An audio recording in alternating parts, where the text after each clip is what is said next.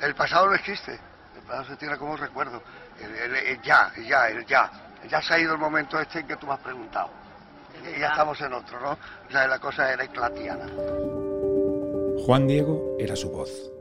Y la voz de Juan Diego no muere con el actor. Su timbre nos ha acompañado en el cine, la televisión y el teatro. Recordémosla. A lo largo de su vida fue cambiando de textura, pero siempre fue inconfundible. Hemos pedido al director de teatro, Juan Carlos Pérez de la Fuente, que nos guíe en este viaje a la voz de Juan Diego, el timbre reconocible del actor al que dirigió en Ricardo III. Una voz es una vida y para un actor es mucho más. Son muchas más vidas.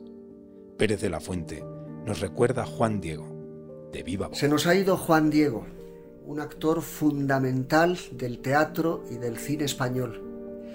Eh, un hombre muy querido eh, por la crítica, por el público y por sus compañeros de profesión. A lo largo de los últimos 60 años nos ha dejado interpretaciones eh, impresionantes, ¿no? Actor de culto, actor del colegueo.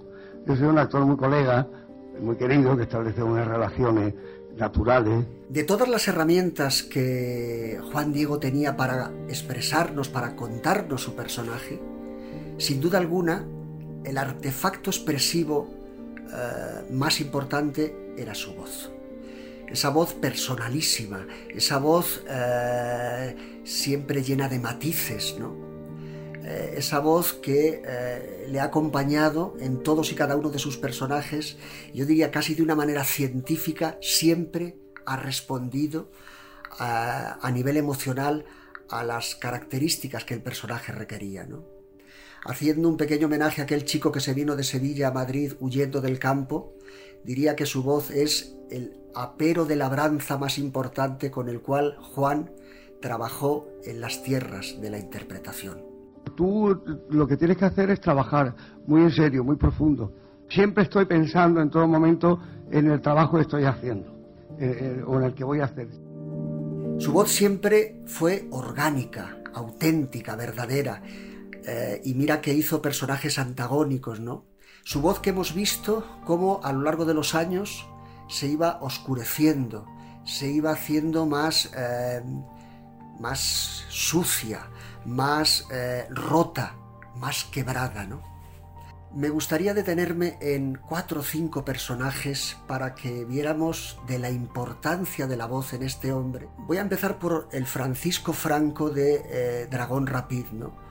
aquel personaje con auténticas dificultades expresivas a nivel corporal, con cierta rigidez y con una voz atiplada.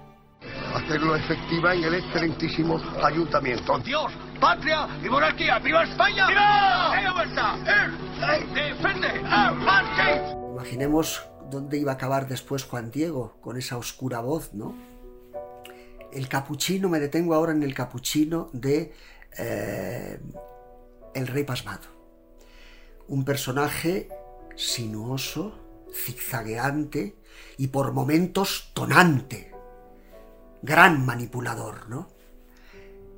San Juan de la Cruz, la noche oscura, una voz doliente, siempre en búsqueda, eh, anhelante, al borde siempre de un precipicio, sin encontrar sosiego me tengo que detener porque fue, yo creo, el gran impulso, el gran trampolín a nivel de interpretación, el famoso señorito Iván de los Santos Inocentes, ¿no? En principio el personaje no le iba. Y todos pensamos cuando nos llegó la noticia de que Juan Diego iba a hacer al señorito Iván, pero ¿puede hacer ese personaje eh, Juan Diego? claro que lo puede hacer.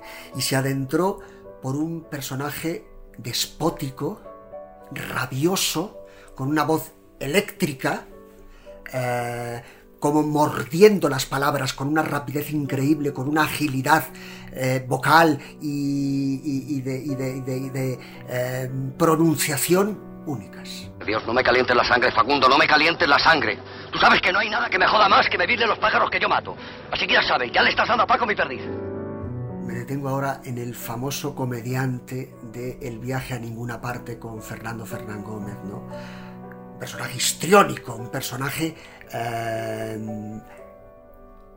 lascivo, eh, un personaje también lleno de resquicios, eh, no, no tan oscuros, ¿no?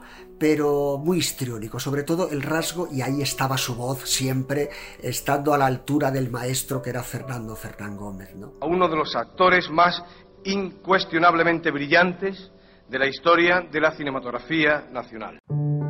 Y por último, quiero pararme de una de forma eh, rotunda porque eh, fue la etapa mía como director del teatro español con su famoso Ricardo III de Shakespeare. ¿no? Juan Diego ya estaba malo, estaba eh, en el principio del fin, ¿no? y le vi a lo largo de todas las semanas cómo salía a, a interpretar un personaje complejísimo, ese jorobado, cojo, eh, un hombre violento, eh, ávido de sangre, eh, criado en sangre y asentado en sangre, ¿no? Yo, desprovisto como he sido de toda hermosa proporción, castigado por la infame naturaleza de una buena presencia, ya que no sirvo para ser amante, mi amado, he decidido obrar como un canallo. Había días que me acercaba por el camerino a preguntarle, ¿cómo estamos, Juan? Eh, oye, que si no puedes, ¿cómo que no puedo? ¿Cómo no voy a poder? Y aquel hombre, sacando eh, de lo más eh, hondo de su ser fuerzas, día a día interpretaba ese personaje si alguien hubiera visto la trastienda de cómo salía a interpretar a Ricardo III Juan Diego, le hubiéramos hecho un monumento. Bueno, eh, se nos ha ido Juan Diego, como decía, nos ha dejado sordos, pero no tanto. Nos deja su voz, una voz eh, fundamental, una voz que se estudiará eh, sin duda alguna eh, por las generaciones futuras, ¿no? Una voz para que los cómicos mm, venideros del porvenir sepan de qué forma un hombre pactaba una alianza casi de sangre, de pasión y de emoción, y su voz, a veces más rota, a veces menos rota, pero siempre con la misma pasión, con el mismo coraje, siempre estuvo ahí descanse en paz y por siempre viva la voz del teatro español.